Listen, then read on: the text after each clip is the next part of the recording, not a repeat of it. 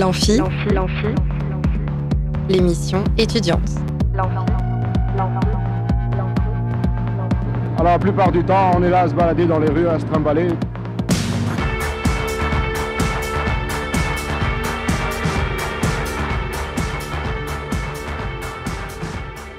Bonsoir et bienvenue dans l'Amphi, l'émission étudiante sur Radio Alpa avec un peu de retard. Désolé, on a des problèmes techniques en ce moment à la radio, mais euh, ça va se passer quand même. Alors aujourd'hui, on va parler d'une entreprise de médiation culturelle Mancel, Curiosité. Et pour en parler, je reçois Julie Robin. Bonsoir. Bonsoir, merci de me recevoir. C'est un plaisir. Puis on passera directement à nos chroniques étudiantes puisqu'aujourd'hui nous avons non seulement Merlin pour une nouvelle formule, je dirais même une nouvelle recette. Salut Merlin. Salut mais également Maël, notre stagiaire de troisième du mois dernier, de retour pour vous jouer un mauvais tour en tant que chroniqueur dans l'amphi. Salut Maël. Et donc enfin, nous aurons la chronique sophrologie de Julie qui va arriver plus tard. Donc c'est parti, sans plus attendre, pour notre invité du jour. Voilà. Plus on est de fou et plus on rit. Là où ça devient grave, c'est quand on est plus on est de fou et plus on s'emmerde. Julie Robin, vous êtes médiatrice culturelle et guide conférencière, diplômée de l'école du Louvre et spécialisée en art de l'extrême-orient et vous avez lancé le projet Curiosité en mai 2022. Est-ce que vous pouvez nous parler de votre parcours et comment vous en êtes venu à créer cette entreprise? Oui, bien sûr. Donc, euh, effectivement, euh, au niveau de, ma formation, j'ai étudié euh, l'histoire de l'art pendant plusieurs années, cinq ans, à l'école du Louvre à Paris. Euh, et avant ça, j'avais également fait une classe préparatoire euh, littéraire ici au Mans, ce qui euh, explique mon implantation mancelle. et donc, à la suite de ces études, eh bien, je me suis tournée vers la médiation culturelle, puisqu'en fait, je me suis très vite aperçue au, cours, au cours de mes études qu'apprendre des choses sur les œuvres, effectivement, ça me passionnait, mais que j'avais aussi très envie et même besoin, en fait, de partager ce que j'apprenais. Euh, alors d'où ça vient ce, besoin de partager justement cette culture? Alors écoutez, honnêtement, j'en ai, j'ai pas vraiment d'explication. Euh, j'imagine que c'est peut-être une question de, personnalité. Euh, c'est vrai que peut-être le choix de ma spécialité, les arts asiatiques, les arts de l'extrême-orient, mm. a peut-être joué, puisque comme ce sont des arts qui sont quand même assez peu connus en Occident et particulièrement en France, je me suis assez vite heurté à, de l'incompréhension, euh, par exemple, de la part de mes proches euh, par rapport à cette, euh, cette passion naissante pour hmm. les arts de l'Extrême-Orient. Cette spécialité, c'est à l'école du Louvre, c'est ça? Oui, absolument. Oui, exactement. Donc, une spécialité qu'on qu'on doit choisir en fait dès notre première année d'études à l'école du Louvre et qui nous accompagne ensuite pendant, pendant l'intégralité de notre cursus. Et alors, quel est l'objectif tout simplement de votre entreprise Créativité, alors euh, important, créativité, ça s'écrit avec euh, un S entre parenthèses à la fin. Vous allez peut-être pouvoir nous expliquer pourquoi d'ailleurs. Oui, bien sûr. Donc, euh, curiosité avec, avec un S entre parenthèses, c'est un, un, petit jeu de mots qui résume finalement le projet. donc, la curiosité au singulier, c'est la curiosité qu'on connaît tous qui à mes yeux, n'est pas du tout un vilain défaut, bien au contraire. Et euh, c'est vraiment quelque chose que, je souhaite encourager euh, chez les participants euh, aux animations. Et puis, ces curiosités au pluriel, c'est une référence au cabinet de curiosité, qui sont en fait des, soit des, sortes de petites armoires, euh, soit carrément des pièces entières qui vont apparaître euh, au XVIIe, XVIIIe siècle et qui rassemblent des collections donc euh, de curiosités. Hein. Le, terme désigne aussi les objets à l'intérieur de ces, de ces petits lieux. et ça peut aller d'œuvres d'art euh, d'œuvres d'art très reconnues à euh, des objets euh, précieux, des objets rares, des objets d'histoire naturelle. donc c'est aussi cette notion d'aller chercher des œuvres, des pièces un petit peu originales et de pas rester dans les chefs-d'œuvre que tout le monde connaît. Ah oui, donc vous voulez sortir un petit peu de, des chefs-d'œuvre, qu'on, enfin des, des œuvres d'art qu'on voit en général dans notre parcours scolaire, pour s'intéresser peut-être à des objets plus méconnus et qui permettraient peut-être de développer justement une curiosité ou des curiosités euh, avec l'OS entre parenthèses, c'est ça? Oui, absolument, c'est vraiment ça, avec euh, aussi cette, euh, cette ouverture sur, sur les arts extra-occidentaux. c'est vrai que souvent, quand on s'intéresse à l'histoire de l'art ou quand on suit des cours d'histoire de l'art, c'est quand même assez axé sur l'histoire de l'art européenne. Et donc, de par ma formation et de par mes goûts personnels, j'ai vraiment à cœur d'aller explorer des arts moins connus, comme par exemple les arts de l'Inde, les arts de l'Amérique du Sud et bien sûr les arts de l'Extrême-Orient. Et qu'est-ce que vous appréciez tant dans, l'art oriental alors? Eh bien, je pense que ce qui m'a d'abord séduite, c'est en fait vraiment l'inconnu, justement. Le fait que, le fait que voilà, on, on m'en avait jamais parlé, j'avais jamais rien lu euh, dessus et euh, c'est vrai que quand j'ai commencé à découvrir euh, ce domaine et en particulier les arts, les arts traditionnels chinois, ça a été tout de suite un, un coup de cœur puisque c'était vraiment un tout nouveau monde qui s'ouvrait à moi. Et c'est ce sentiment de découverte totale que, que j'ai vraiment envie de, de transmettre en fait.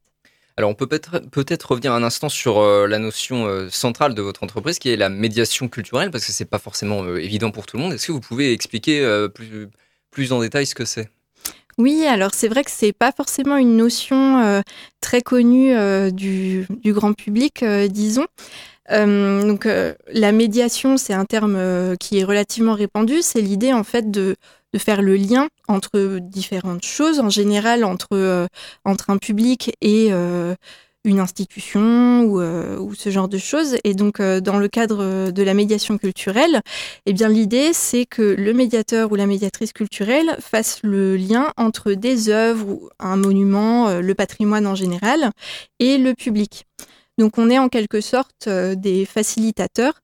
on n'est pas là pour on n'est pas là pour inonder euh, le public mm. euh, avec un discours euh, très savant. On est vraiment là pour lui donner des clés, pour qu'il puisse aborder les œuvres de manière plus sereine et, et pour qu'il puisse en tirer quelque chose en fait d'intéressant pour lui. Mm. Et alors, à quelle sorte de public vous adressez-vous? Alors j'ai à cœur de m'adresser à des publics euh, les plus variés possibles. Mm. Euh, donc euh, j'ai quand même quelques publics de prédilection. Je m'intéresse beaucoup au public, au très jeune public. Donc les enfants, actuellement les enfants à partir de, de 3 ans. là j'ai aussi une offre en développement pour les, les, bébés en fait dès 6 mm. mois. Euh, un autre public que j'aime beaucoup, c'est le public euh, senior, donc par exemple euh, les, résidents en, maison de retraite, en maison de repos.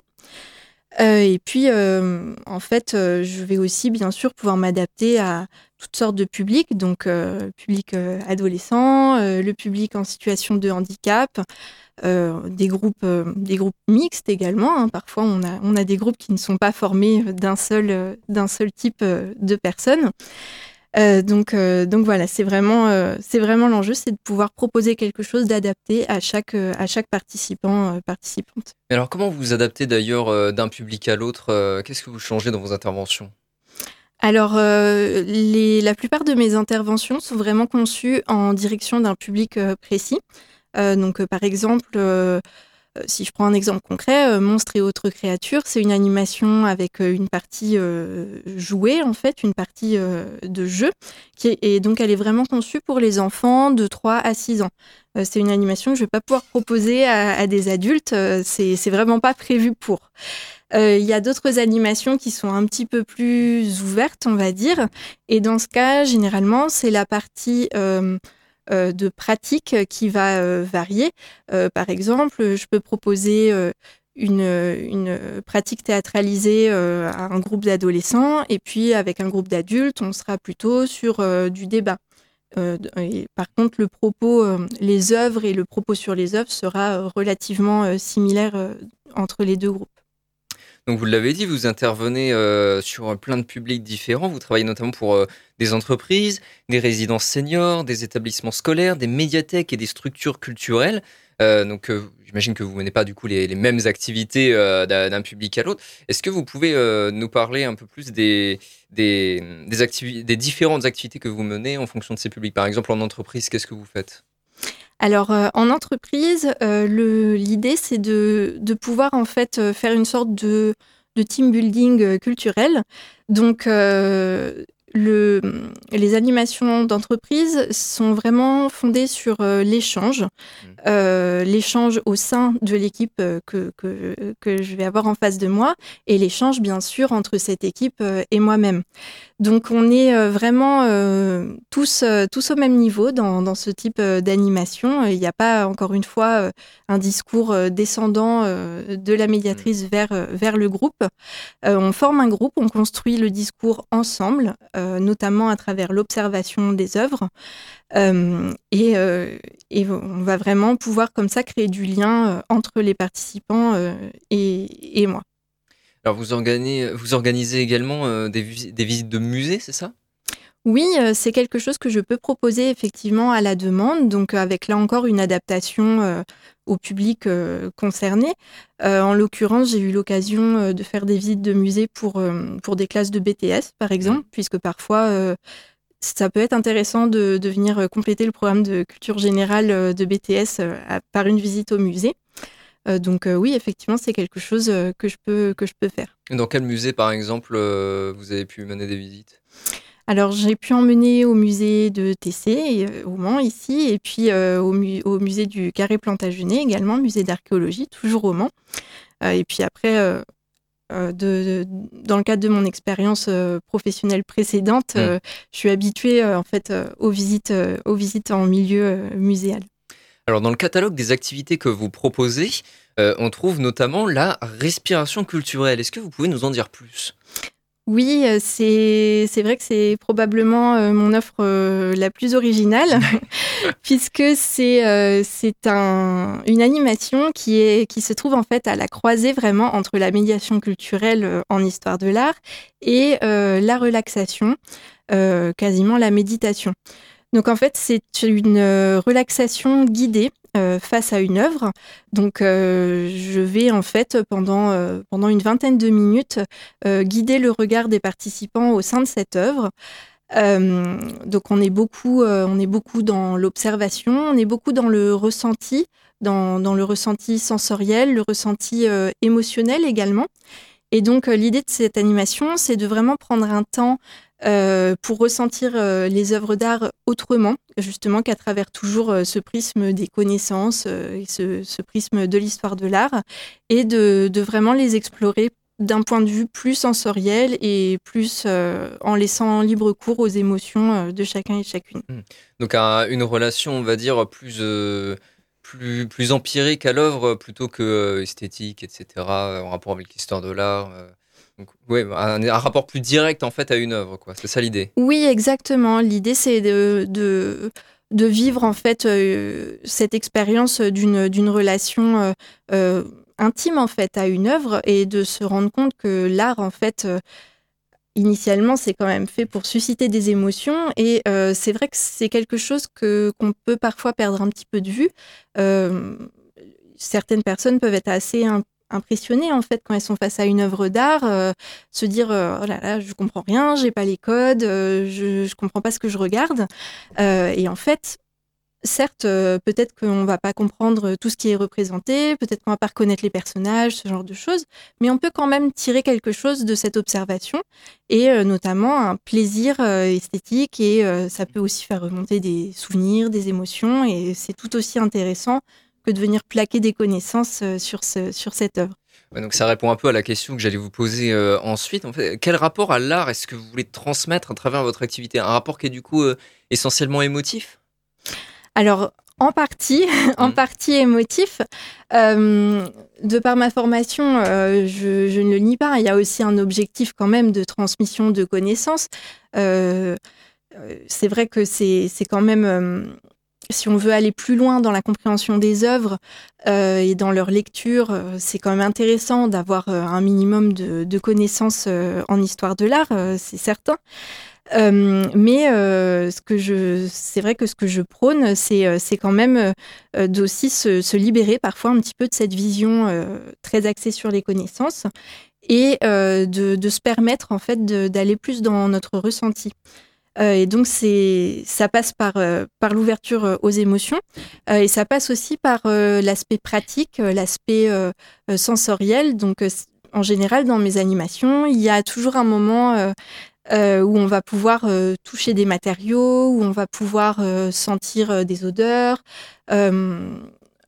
voilà, où on va en fait expérimenter par, par les différents sens et pas seulement par, par la vue et l'ouïe en écoutant ce que je raconte. Alors vous donnez aussi des rencontres et des micro-conférences sur des sujets euh, divers, de la notion de beauté à travers les siècles jusqu'à la représentation de la mort dans l'art, en passant par Harry Potter en héros grec. Est-ce que vous pouvez nous en présenter quelques-unes? Oui, bien sûr. Donc euh, en effet, euh, j'ai un, petit catalogue d'animation que, je peux d'ores et déjà proposer. Et puis, je suis bien sûr toujours, toujours à l'écoute lorsqu'il y a un projet un projet sur mesure à, concevoir. Euh, donc, par exemple, euh, pour, euh, pour ce qui est de, de l'animation autour d'Harry Potter, donc si Harry Potter était un héros grec, dans, cette animation, on va en fait s'intéresser aux, références culturelles qu'a utilisé J.K. Rowling dans sa saga. Euh, puisqu'en fait, elle s'est inspirée euh, d'énormément de, cultures différentes, euh, d'énormément d'histoires de l'art différentes. par exemple, pour, pour ne citer qu'un détail, Nagini, le serpent de Voldemort, mm. eh bien, tient son nom d'un personnage indien qui, qui est en fait un personnage de danseuse. Donc, euh, donc voilà, il y a C'est pas aussi une créature, euh, c'est pas aussi un serpent à tête de femme Si, si aussi, c'est ça aussi. Mm. Hein. Je me souviens, j'avais un, livre où ça apparaissait ça. effectivement, j'avais jamais fait le rapprochement, mais oui. D'accord, bah très bien. Et alors, comment est-ce que vous choisissez vos sujets euh, pour vos mini-conférences? Alors c'est tout le, le plaisir d'être d'être indépendante, c'est qu'en fait c'est vraiment des sujets qui qui vont me, me passionner. Euh, j'ai vraiment, euh, je pars vraiment en fait de, de mes envies. Euh, en tout cas pour les animations que je vais proposer comme ça dans, dans ce petit catalogue. donc voilà, je suis une, une grande fan d'Harry Potter, donc je ne pouvais pas passer à côté dans mon catalogue. Euh, la notion de beauté, c'est une notion euh, qui, qui est très intéressante et vraiment centrale en histoire de l'art. Donc voilà, c'est aussi quelque chose qu'il me tenait à cœur de couvrir. Euh, je vais en fait essayer d'aller chercher des sujets, euh, soit qui vont croiser euh, la pop culture et l'histoire de l'art, comme dans le cas d'Harry Potter, ou bien des sujets qui sont assez peu abordés et qui me paraissent pourtant intéressants. Donc, par exemple, les représentations de la mort dans l'art. Mm. C'est pas forcément un sujet que j'ai beaucoup rencontré au cours de mes études, et pourtant, il y a beaucoup à dire. Oui, j'imagine. Et alors, quels sont vos prochains projets pour curiosité? Alors, euh, j'en parlais très rapidement tout à l'heure. Euh, actuellement, je travaille sur une offre à destination des très jeunes enfants, des bébés même, donc euh, dès six mois. Ah oui, oui. c'est tôt. c'est très tôt, mais c'est vrai que c'est quelque chose que j'ai pu expérimenter au cours, au cours de, de, ma vie professionnelle précédente. j'ai eu l'occasion d'intervenir en crèche et ça fonctionne extrêmement bien. En fait, l'éveil, alors on est sur de l'éveil artistique, hein, bien mmh. sûr. Euh, je vais pas parler d'Harry Potter à des bébés de six mois et euh, ou de Lagnis ou de Descartes. Ou voilà, on est d'accord. Mais euh, par contre, commencer à aborder les formes, les couleurs, notamment à travers le conte, à travers la manipulation, ça fonctionne très bien et ça permet tout de suite, de, dès le plus jeune âge, en fait, de dédramatiser ce mmh. rapport aux œuvres et de poser des jalons pour pouvoir plus tard être à l'aise avec avec les œuvres d'art et en profiter. Est-ce que vous pouvez, pour terminer, nous rappeler les infos pratiques? Oui, donc euh, j'ai un site internet euh, qui est euh, curiositélemans.com. vous pouvez aussi retrouver très facilement en tapant simplement en barre de recherche Curiosité Le Mans au pluriel, vous retombez dessus assez facilement. Curiosité est également présent sur Facebook, Instagram et LinkedIn. Et je suis toujours disponible, notamment par email, pour répondre à toute demande de projet, de collaboration. Merci beaucoup Julie Romain d'être venue nous parler dans l'amphi de votre entreprise Curiosité. Merci à vous. Avec plaisir, merci à vous. On se retrouve après une petite pause pendant laquelle vous pouvez gagner des places pour Dub Inc. et Kumar le 30 novembre à l'Oasis au 02 43 24 37 37 pendant la pause musicale et tout de suite on écoute Mensultia Animal.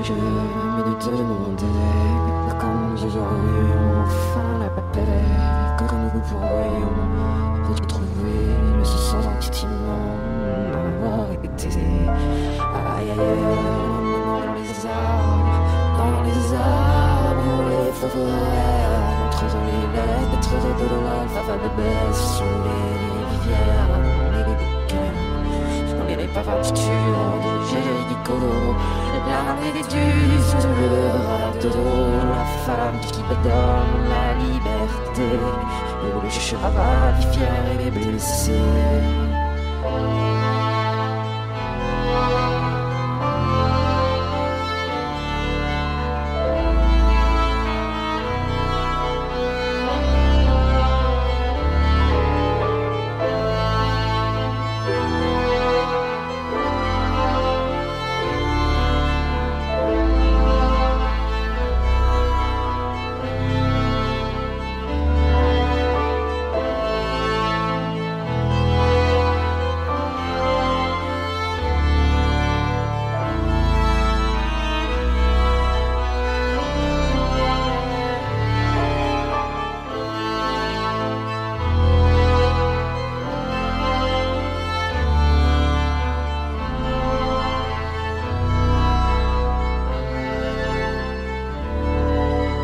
Je me demandais à quel âge on devient sage, ou si on est dès la naissance, et qu'ensuite vient la décadence. Peut-on devenir un animal si l'on fixe à ses pieds des fers?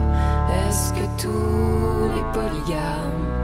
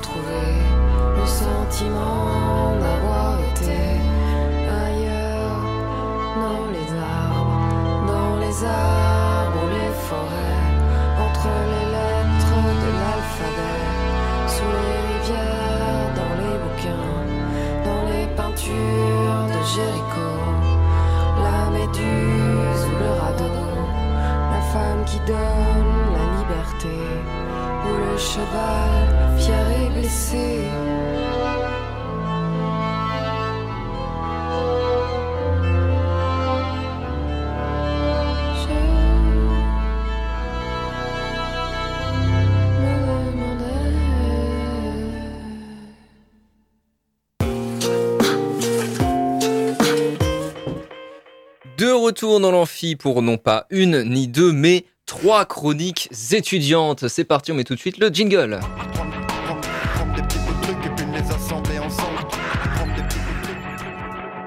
Et on est avec Merlin, Maël et Julie. Salut à vous trois. Salut. Alors, de quoi est-ce que vous allez nous parler aujourd'hui?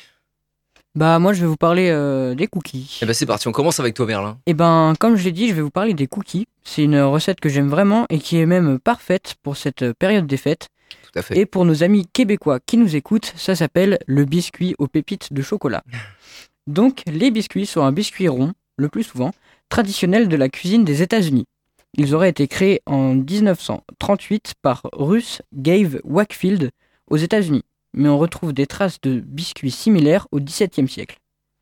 Les cookies auraient d'abord vu le jour en même temps que l'immigration des Hollandais vers les USA sous le nom de coquillets. Biscuits en néerlandais. Selon la tradition, les coquillets sont mangés pendant les fêtes du Nouvel An et sont offerts aux invités avec un verre de cherry boons, une liqueur à la cerise.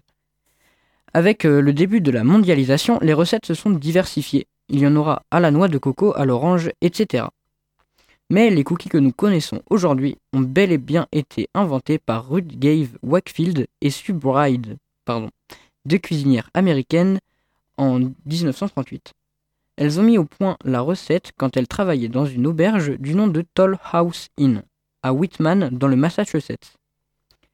Il est souvent raconté que les deux cuisinières auraient créé le- les cookies par erreur, car elles s'attendaient à ce que le chocolat fonde. Mais non.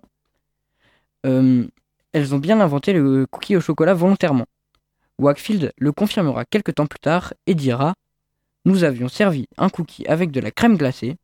Tout le monde semblait adorer, mais j'essayais de leur donner quelque chose de différent. J'ai fini par inventer le cookie Toll House. Elle rajouta donc des morceaux de chocolat mi-sucré d'une tablette Nestlé dans un de ses cookies. Et d'ailleurs, Wakefield vendut la recette des Toll House Chocolate Crunch Cookies à Nestlé, qui la paya avec un approvisionnement à vie de leur chocolat.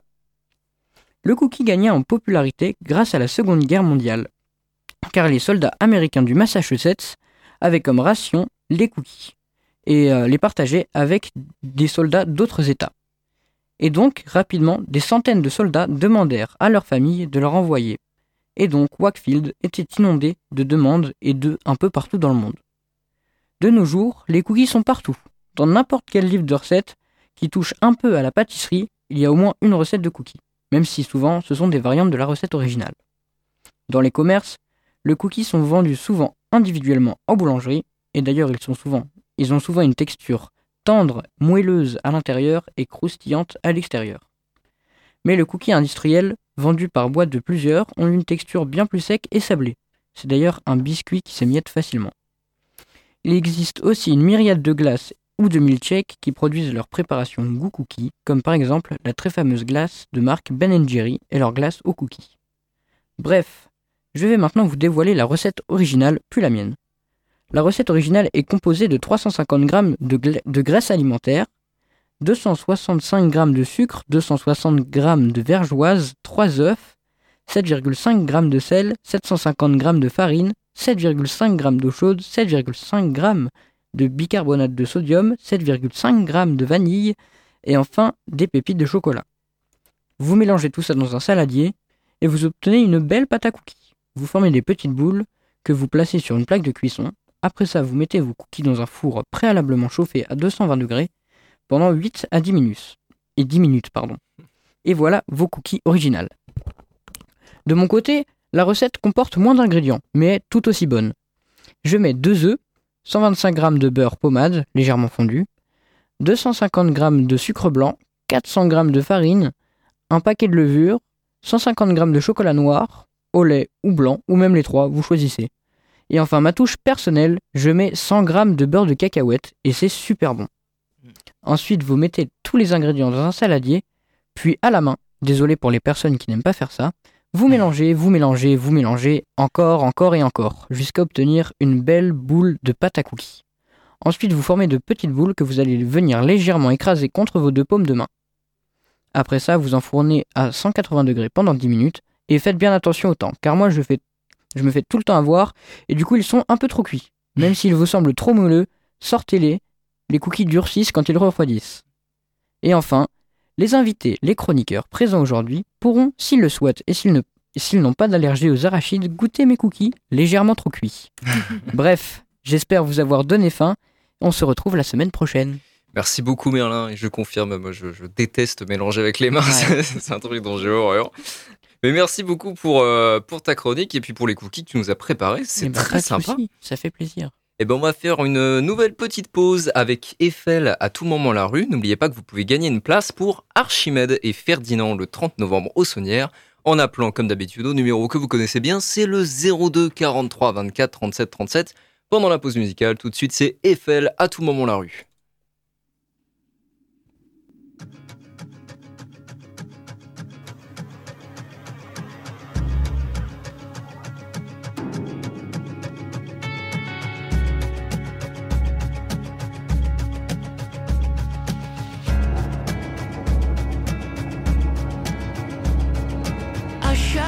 Nos souffles, au moindre murmure des bas-fonds, c'est dans l'air comme un chant qui s'étrangle que l'on pavait de fortune contre le tintamarre du pognon.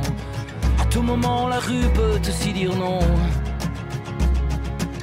À tout moment, la rue peut aussi dire non.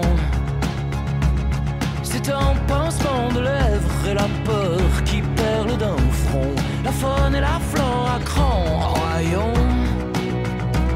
Et l'éclat de nos palpitants dans l'ombre du marteau pilon. À tout moment, la rue peut aussi dire non. À tout moment, la rue peut aussi dire non. Non comme un oui aux arbres chevelus, à tout ce qui nous lie. Quand la nuit remue, aux astres et aux déesses qui peuplent nos rêves et quand le peuple rêve. À tout moment, la rue peut aussi dire.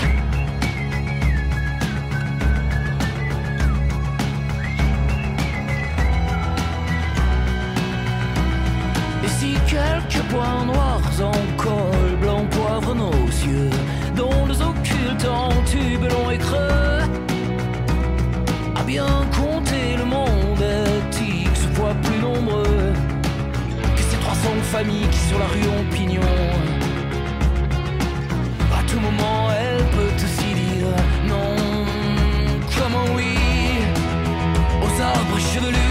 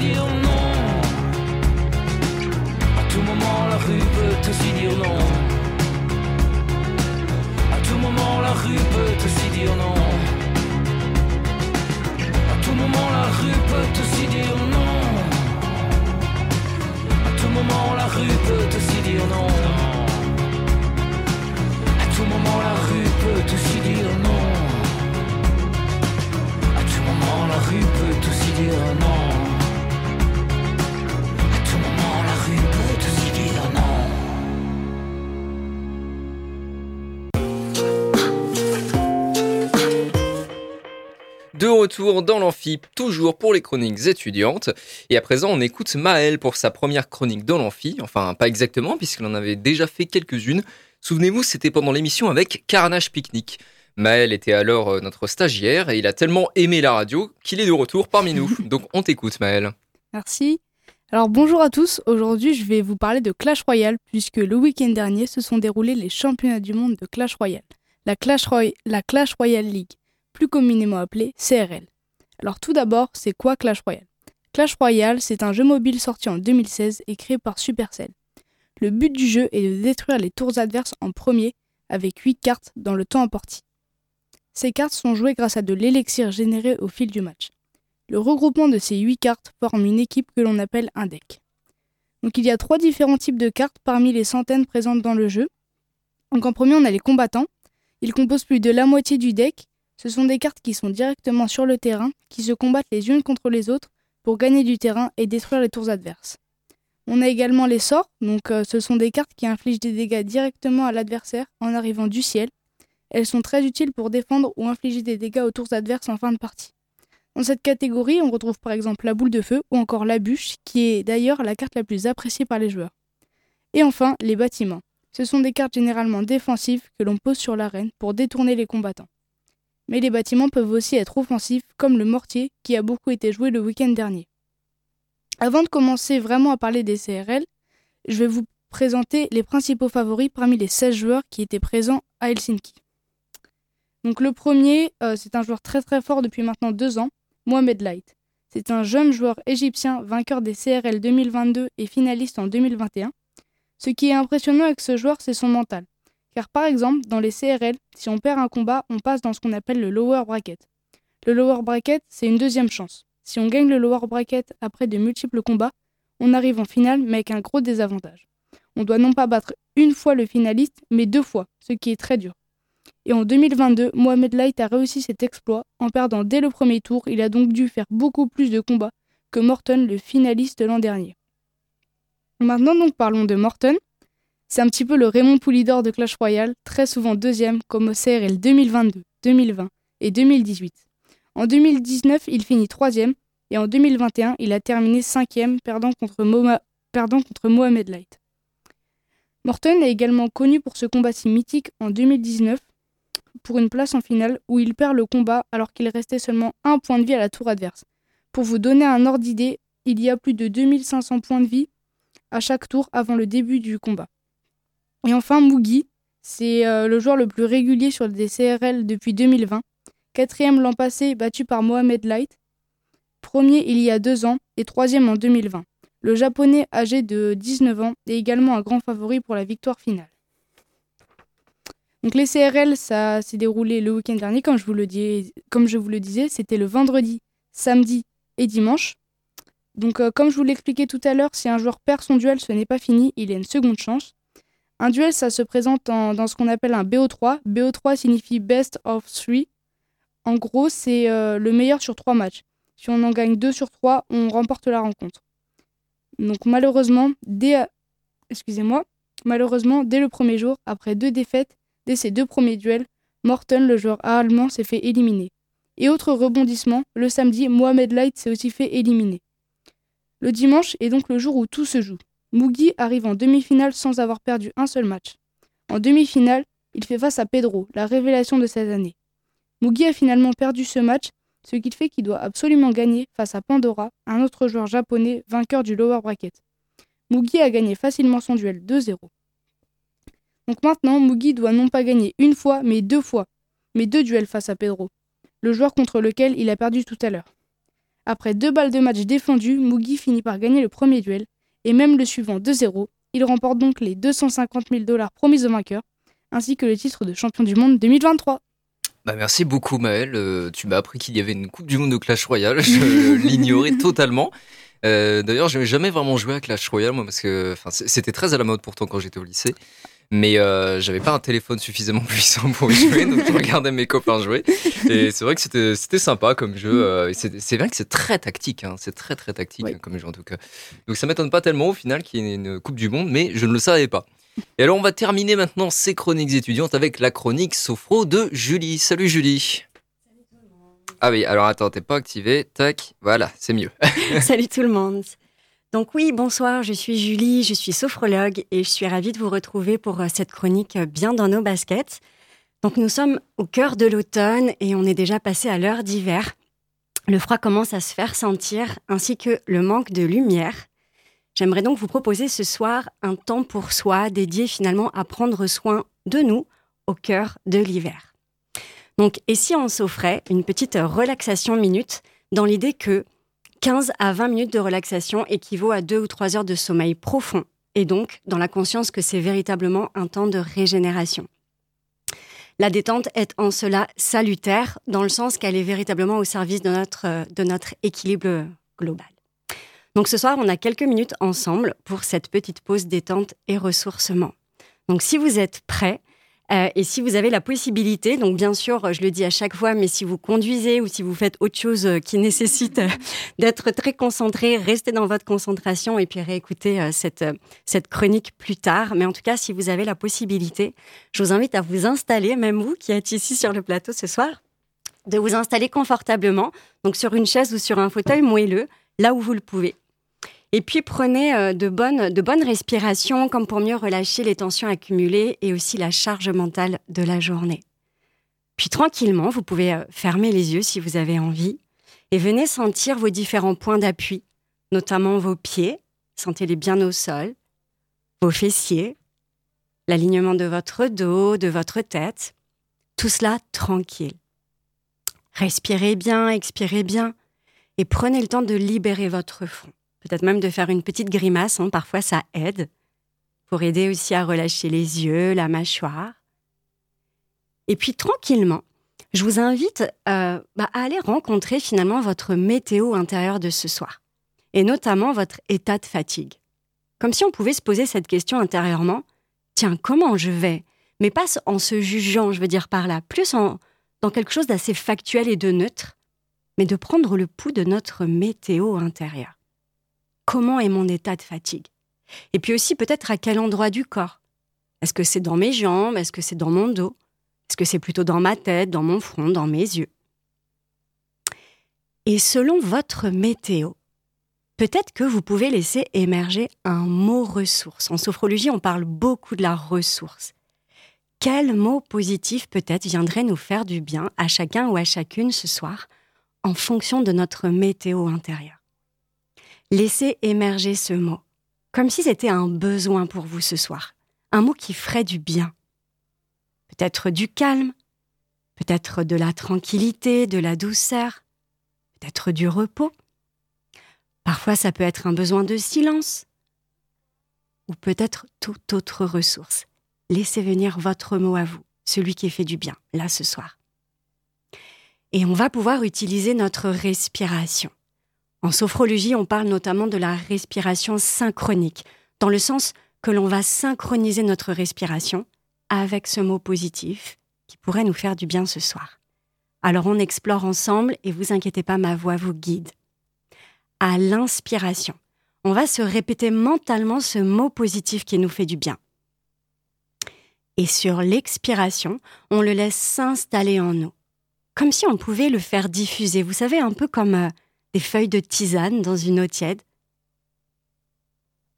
Alors à l'inspire, on se répète mentalement ce mot qui nous fait du bien. Et à l'expire, on le laisse s'installer, on le laisse se diffuser en nous. Dans chacune de nos cellules, dans chaque pore de notre peau, on s'amuse à le laisser s'infuser. Peut-être encore sur une ou deux respirations. J'inspire ce mot qui me fait du bien. Et j'expire, je le laisse s'installer.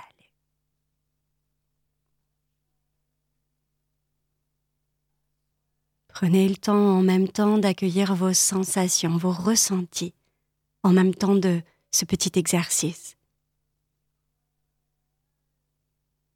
Puis on va continuer ce petit voyage, cette relax minute.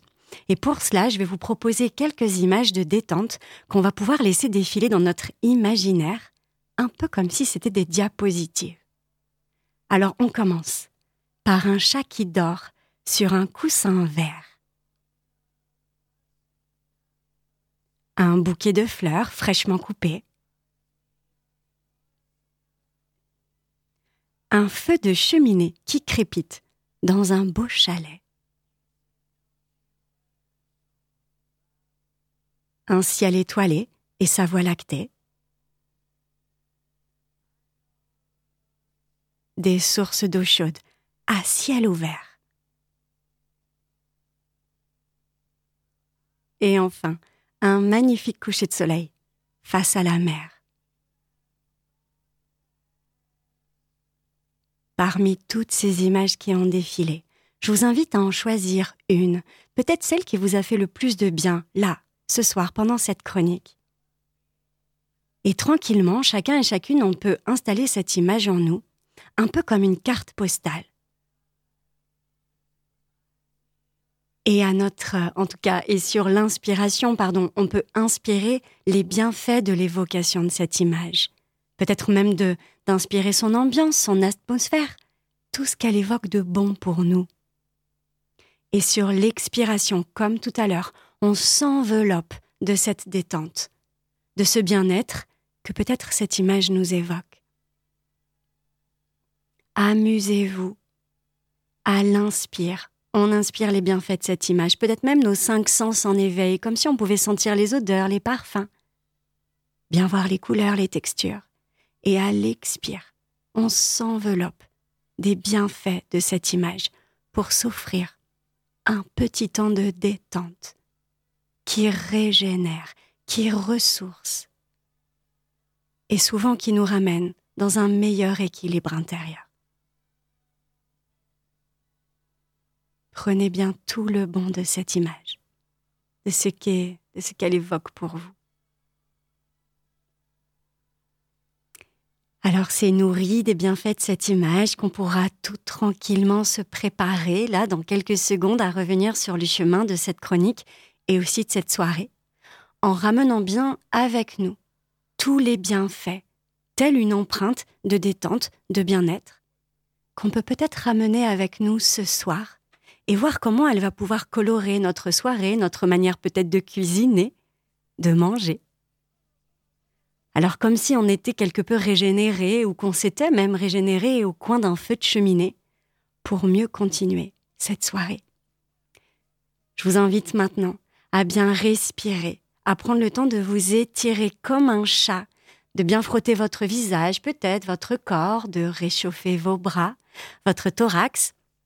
Pensez aussi à bien tapoter vos pieds au sol, c'est important de revenir dans cette présence à notre corps et puis on pourra laisser nos yeux se réouvrir, bien retrouver nos repères. Et dans cette détente et énergie renouvelée, je vous souhaite une belle soirée. Merci beaucoup Julie pour ta chronique euh, Sophro qui encore une fois nous fait du bien. Euh, on avait bien besoin en tout cas à la radio aujourd'hui. Avec plaisir, merci aussi à toi Charlie. Et donc on va finir sur, sur euh, cette émission avec une dernière pause musicale. On va écouter Ben Howard, Oats in the Water.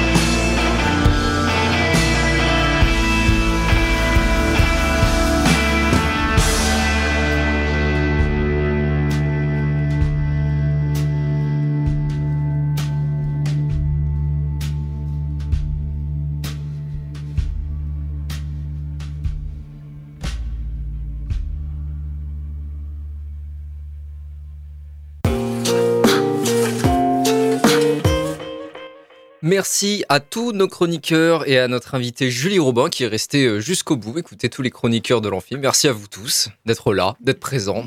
Merci beaucoup. Et mer- Merci. et merci à vous euh, tous, auditeurs et auditrices, d'avoir écouté l'Amphi.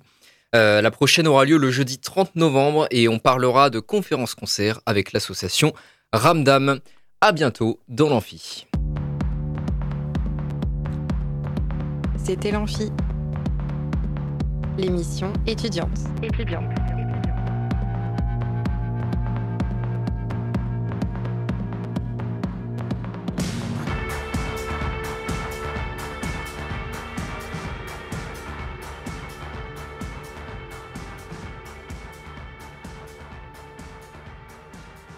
Radio Alpa, l'alternative.